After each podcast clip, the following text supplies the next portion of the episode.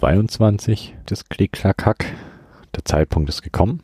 Nein, ich höre nicht auf. Mein Gequark müsste weitertragen. Mir fallen nur einfach keine merkwürdigen Begrüßungen mehr ein. Naja, macht nichts. Hier ging es die letzten zwei Wochen rund und es war etwas still, aber das hatte alles seinen guten Grund. Und zwar haben wir hier jetzt eine neue kleine Nerdette im Haus. Das hieß viel Krankenhaus, viel PCR-Tests und das Arbeitsleben hat sich eher auf nachts verschoben.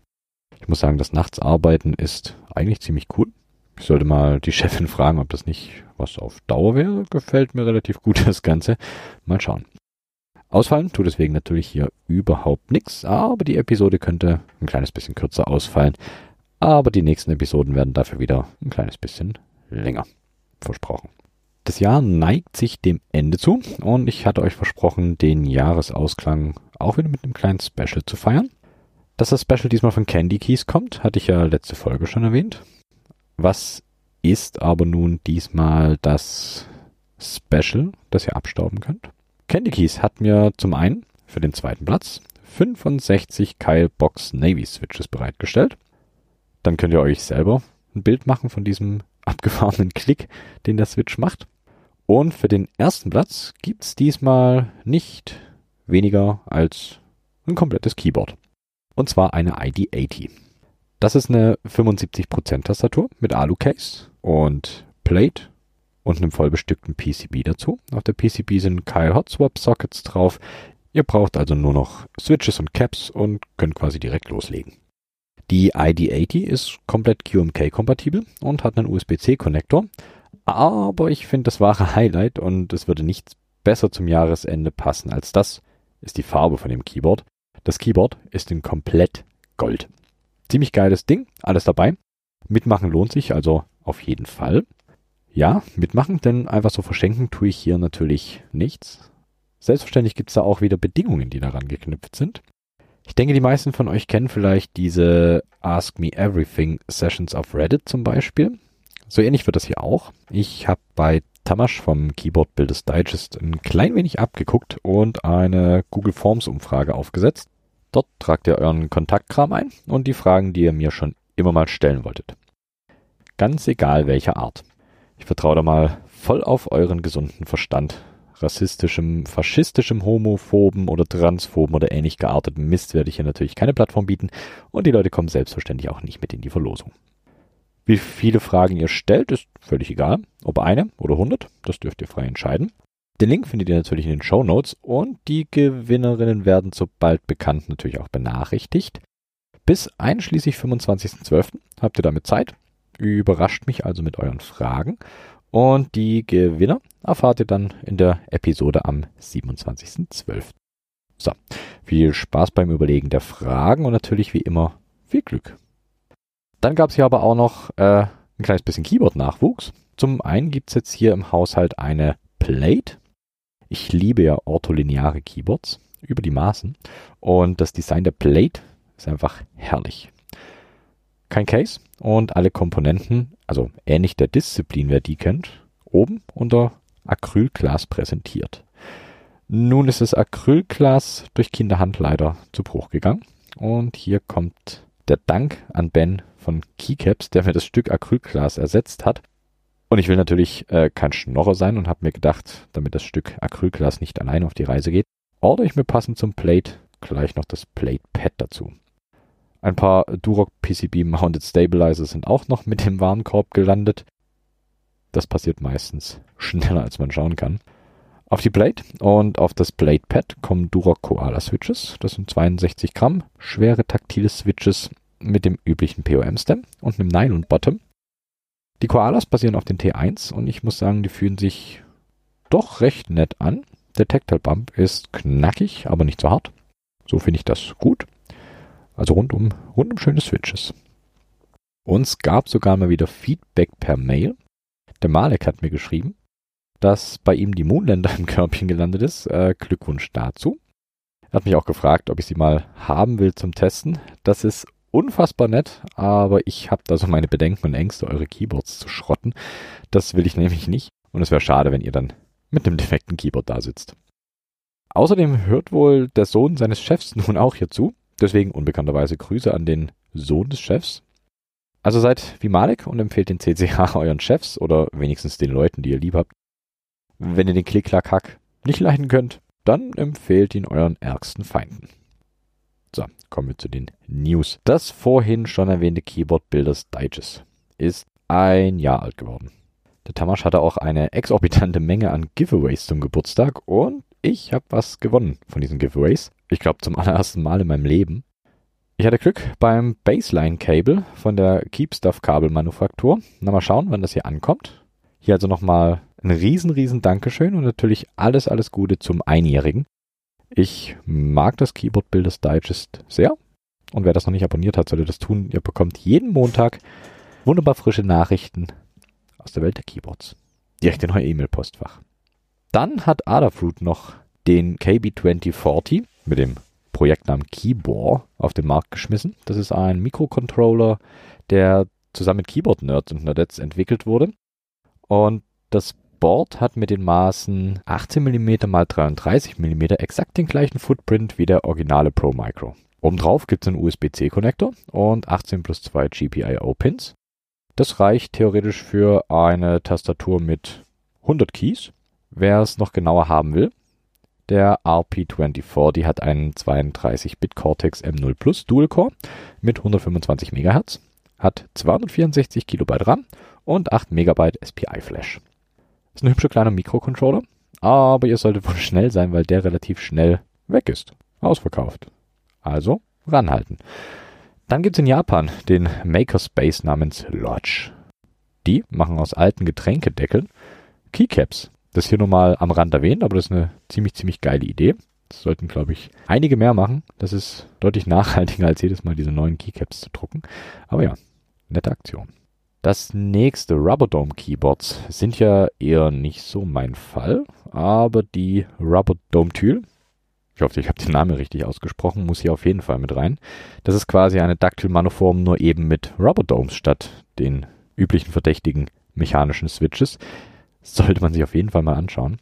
Und zum Schluss noch die Skiller Boards. Die kann ich schlicht und ergreifend nicht beschreiben. Das ist ein blinkendes Monster mit allen Ausbaustufen, die ihr euch vorstellen könnt. Packe ich euch alles mit in die Show Notes. Müsst ihr euch auf jeden Fall mal angeschaut haben. Group Buys gibt es auch ein paar neue. Und zwar das EPBT Ping. Das hat weiße Alphas mit blauen Zeichen. Und als Sekundärbeschriftung auf den Alphas sind kleine Bearbeitungs-Icons in Rot. Die Modifier in sattem Blau mit weißen Zeichen. Das Base-Kit liegt hier bei 105 Euro. Der Group Buy geht noch bis zum 17.12. Das zweite Keycap-Set ist das MW Heresy. Das sind schwarze Caps mit roten Zeichen.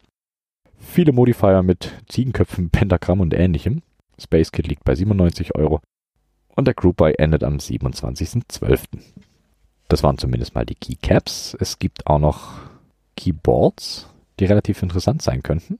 Zum einen das Break 6.5. Das ist ein 65% Keyboard mit separaten Cursor-Tasten, die nach rechts ausgelagert sind. Äh, über den Cursor-Tasten ist ein gigantischer Rotary Encoder. Sieht ziemlich cool aus. Das Board ist komplett aus Aluminium und wiegt so an die 1,9 Kilogramm. Der Preis ist natürlich nicht ganz ohne, der liegt bei 460 Euro. Der Group Buy selber geht noch bis zum 19.12. Und das zweite Keyboard, was ich hier noch auf der Liste habe, ist das Maya V2 von Vulcan in Kooperation mit KB Defense. Die Maya V2 ist ähnlich der Alice, wer die kennt. Also Split, allerdings nur im Layout, nicht im Case selber. Und dann mittig leicht nach unten abfallend. Nicht ganz mein Fall, da zwischen den einzelnen Keys teilweise viel Platz ist, der irgendwie leer wirkt und verschwendet, aber ist natürlich Geschmackssache. Das Keyboard gibt es in diversen Farben, inklusive Handballenauflage und ist ein kleines bisschen günstiger als die Break 6.5, ist für 359 Dollar zu erhalten und hier endet der Group Buy am 26.12. Einen kleinen neuen Switch gibt es auch noch, das ist der BBN Linear Switch. Linear, wer hätte es gedacht? Hat 63,6 Gramm. Das Top ist aus Nylon und in weiß gehalten. Das Bottom aus Polycarbonat in transparent. Und das Ganze hat einen grünen POM-Stem. Sieht ganz schick aus. Der Switch selber ist PCB-mounted, also mit 5 Pins und liegt preislich bei 70 Cent. So, wie gesagt, waren die letzten zwei Wochen ziemlich ereignisreich bei mir. Leider kann dann dem einen oder anderen nicht so viel Zeit gewidmet werden, wie ich es eigentlich gerne tun würde. Aber das ist nun mal so. Deswegen wird es heute einfach, einfach alles ein kleines bisschen kürzer. Aber ich hoffe doch nicht weniger interessant. Wer viel Keyboards baut, wird heute wahrscheinlich eher nichts Neues erfahren, aber ich habe mir gedacht, das Thema wäre als Einstiegspunkt für diesen Bereich ganz gut, da ich mich anfangs ziemlich dumm und dämlich gesucht habe, um Anlaufpunkte zu finden. Worum geht's heute überhaupt? Ich habe die Folge Prototyping genannt, weil es darum geht, sein eigenes Keyboard von Grund auf selber zu entwerfen und zu bauen. Ja, das geht. Ihr könnt euch natürlich fertige Kits kaufen, die zusammenlöten und habt eine Tastatur. Oder ihr sucht euch die PCBs und Parts zusammen und kommt auch zu eurer Tastatur. Aber es gibt, wie gesagt, noch einen Weg und der macht mindestens genauso viel Spaß. Und zwar das Keyboard von Grund auf selber zu entwickeln. Beziehungsweise das Design, Konzipieren und Bauen von Keyboards, die wohl meistens Unikate sind. Jetzt fragt ihr euch sicherlich, warum der Aufwand überhaupt betrieben werden soll. Nun, erstens, weil es Spaß macht und zweitens, weil es die Möglichkeit gibt, das Ganze zu tun. Schlicht und ergreifend einfach, weil man es kann. Die erste Tastatur, die ich selber gebaut habe, war rückblickend betrachtet nur eine Blank-Kopie, aber ich war noch neu im Hobby und wollte erstmal die Grundzüge von Tastaturen verstehen.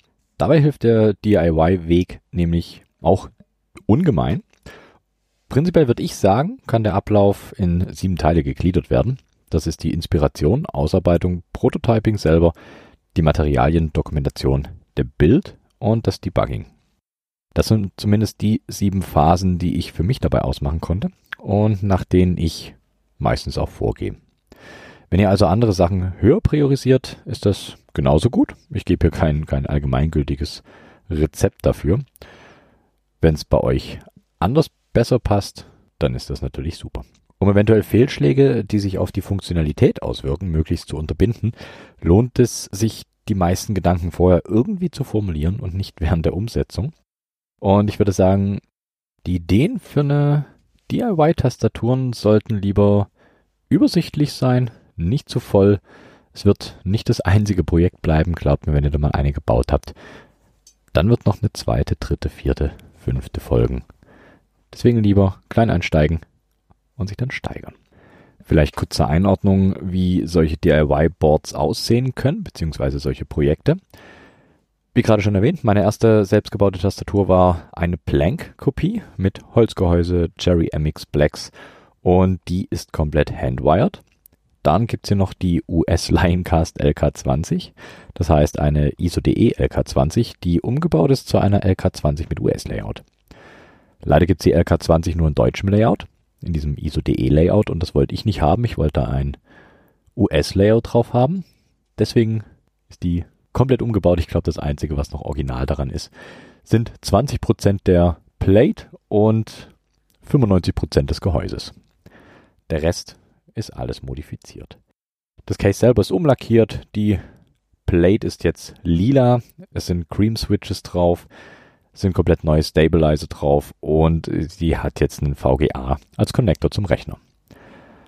Auch auf dem Plan steht hier noch eine Split 30% mit den alten Siemens Switches und Caps und mit entweder 3D gedrucktem Case oder ebenfalls wieder was aus gutem altem Holz. Dann gibt es ja natürlich noch die Splitzy, eine Split Artsy, aber die war mehr so, mehr so das Spaßprojekt. Nun wäre mir nicht bewusst, dass es die Keyboards schon irgendwo gibt, also echte Unikate. Was also, wenn ihr nun Lust habt, selber Keyboards von Grund auf zu bauen? Dafür gibt's heute von mir so ein klein wenig Starthilfe. Vielleicht hilft's ja jemanden und so müsst ihr euch nicht alle Infos einzeln zusammensuchen. Los geht's also mit der Inspiration. Das Internet ist zum Glück voll mit Quellen für Inspiration für das eigene Keyboard. Tumblr, Pinterest, KeepTalk, GitHub, Geekhack, Instagram, YouTube natürlich, Deskauthority und selbst Google alleine bietet viel Inspiration. Also auf nahezu jeder Plattform tummeln sich die Keyboard-Nerds und Nerdettes. Ich glaube, das erste, was ich mache, wenn ich irgendwelche Plattformen entdecke, ist erstmal nach dem Begriff Mechanical Keyboards zu schauen, was, was da so geboten wird. Grundlegend braucht ihr einfach, einfach eine Idee was es werden soll. Split, eine One-Board, Single-Hand, 30%, 40% weniger oder mehr oder was auch immer eure Fantasie da ausspuckt. Was natürlich immer hilft, ist, seine Gedanken irgendwie möglichst festzuhalten, um damit arbeiten zu können. Ich nutze für sowas immer ganz gerne das WimWiki, aber das ist Geschmackssache und ein Notizbuch und ein Bleistift tun das Ganze natürlich auch.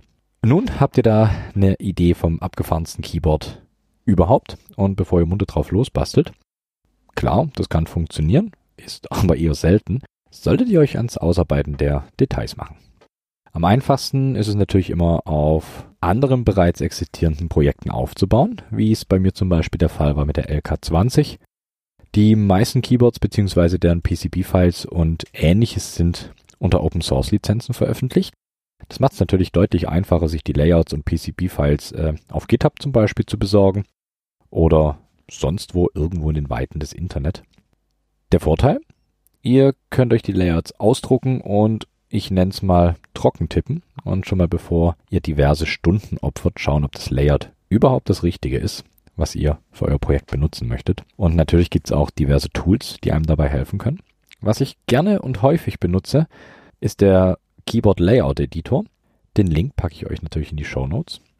Das ist ein Online-Tool von Ian Prest und hier können in einem Editor alle erdenklichen Layouts zusammengebastelt werden Ihr könnt die Beschriftungen und Farben der Caps belegen, Neigung und Versatz sind frei einstellbar, bis aufs Grad genau.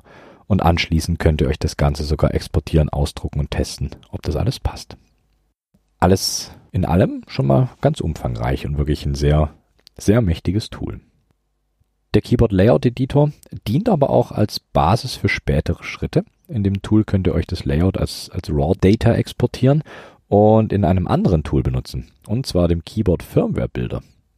Hier könnt ihr dann eurem Layout noch die Belegung und Layer verpassen und hinten fällt dann sogar noch eine funktionierende Firmware für das Keyboard raus. Als kleinen Bonus bekommt ihr hier auch das Schema zur Verkabelung des Switches und sogar die Pin-Belegung für den Mikrocontroller. Denn wenn euer Keyboard etwas ausgefeilter wird, solltet ihr damit rechnen, von Hand die Switches zu verlöten. Ist immer ein kleines bisschen mehr Aufwand, aber eine sehr meditative Arbeit. Das Tool wurde im Übrigen von Ruiki Mao entwickelt. Ehre wem Ehre gebührt. Ich hoffe, ich habe den Namen richtig ausgesprochen. Aber rundum ein wunderschönes Tool und in Verbindung mit dem Keyboard Layout Editor die zwei besten Tools, wenn es um DIY-Keyboards geht. Ein nettes kleines Projekt, das eventuell hilft bei der Entscheidungsfindung, ist der, die das Lergo. Das sind Platten mit Schlitzen und Markierungen. In den Schlitzen können Switches platziert werden und anhand der Schlitze verschoben werden, bis das perfekte Layout dabei rauskommt. Das ist eine ziemlich, ziemlich geile Idee. Auf den Platten sind auch Markierungen für die gängigsten Boards drauf, so dass man mit diesen Platten auch direkt Keyboards testen könnte, die man so nicht direkt vor sich hat und sich im Vornherein schon mal eine Meinung zu bilden. Damit bekommt ihr also mal euer Layout im Groben zusammen. Nun haben wir schon mal das Layout. Weiter geht's im Plan. Das Ganze braucht noch einen Körper also besser gesagt ein Case.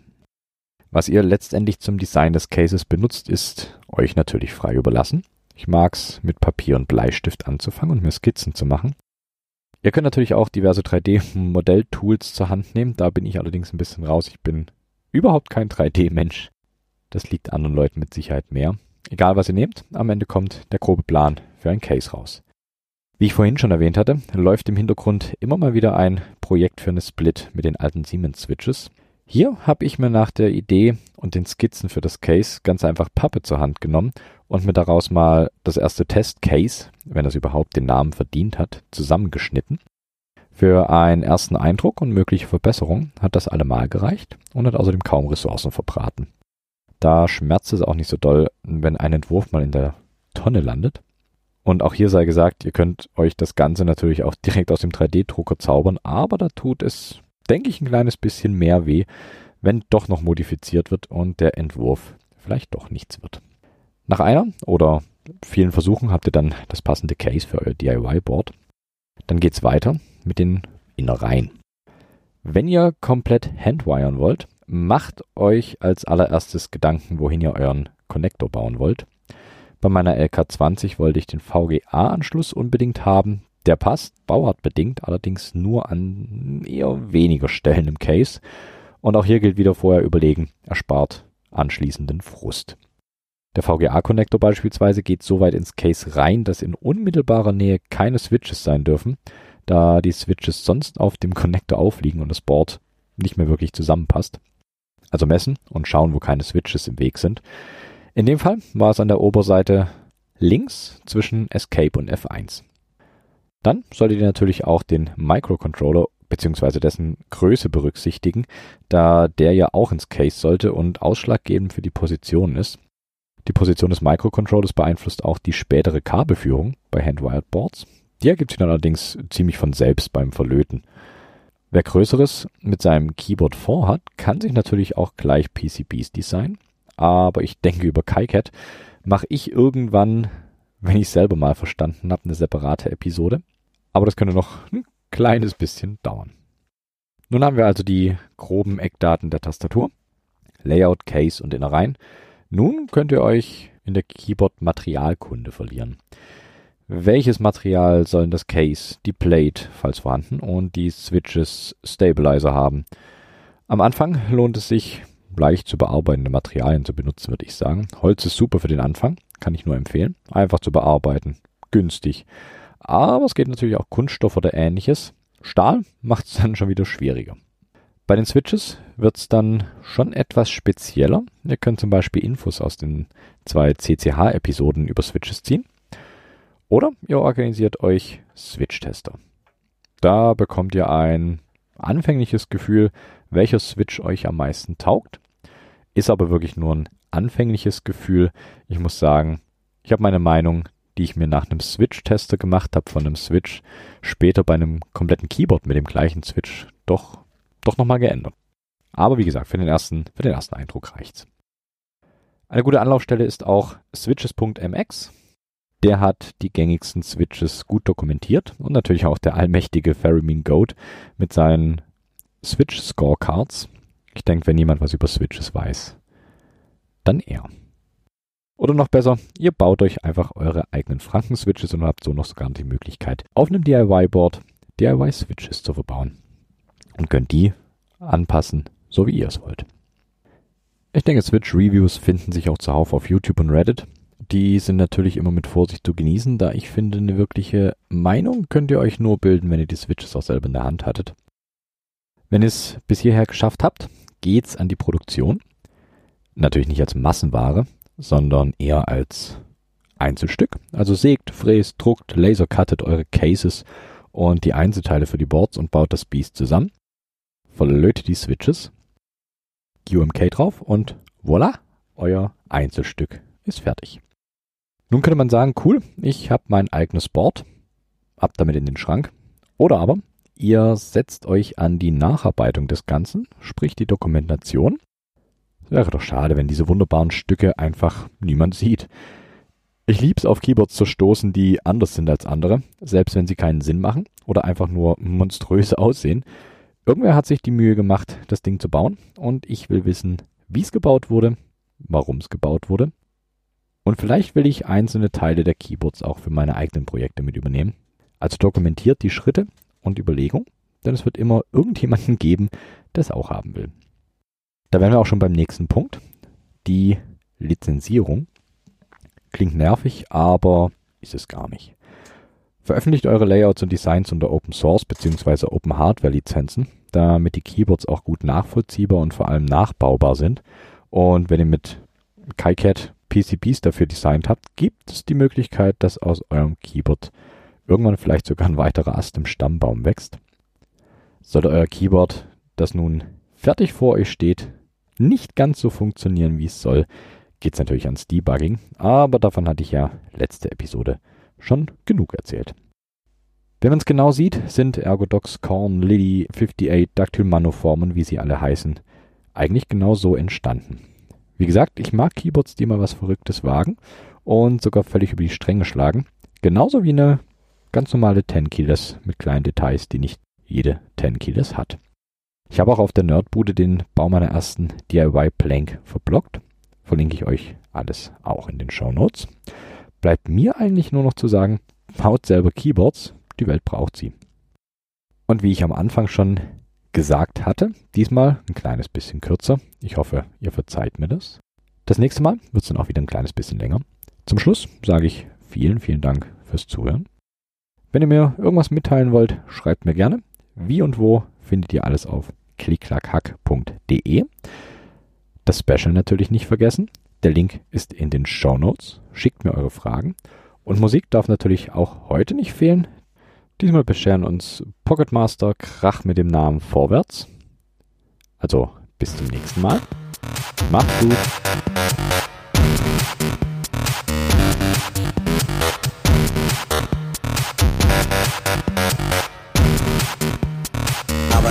Arbeit, Arbeit und nochmals Arbeit.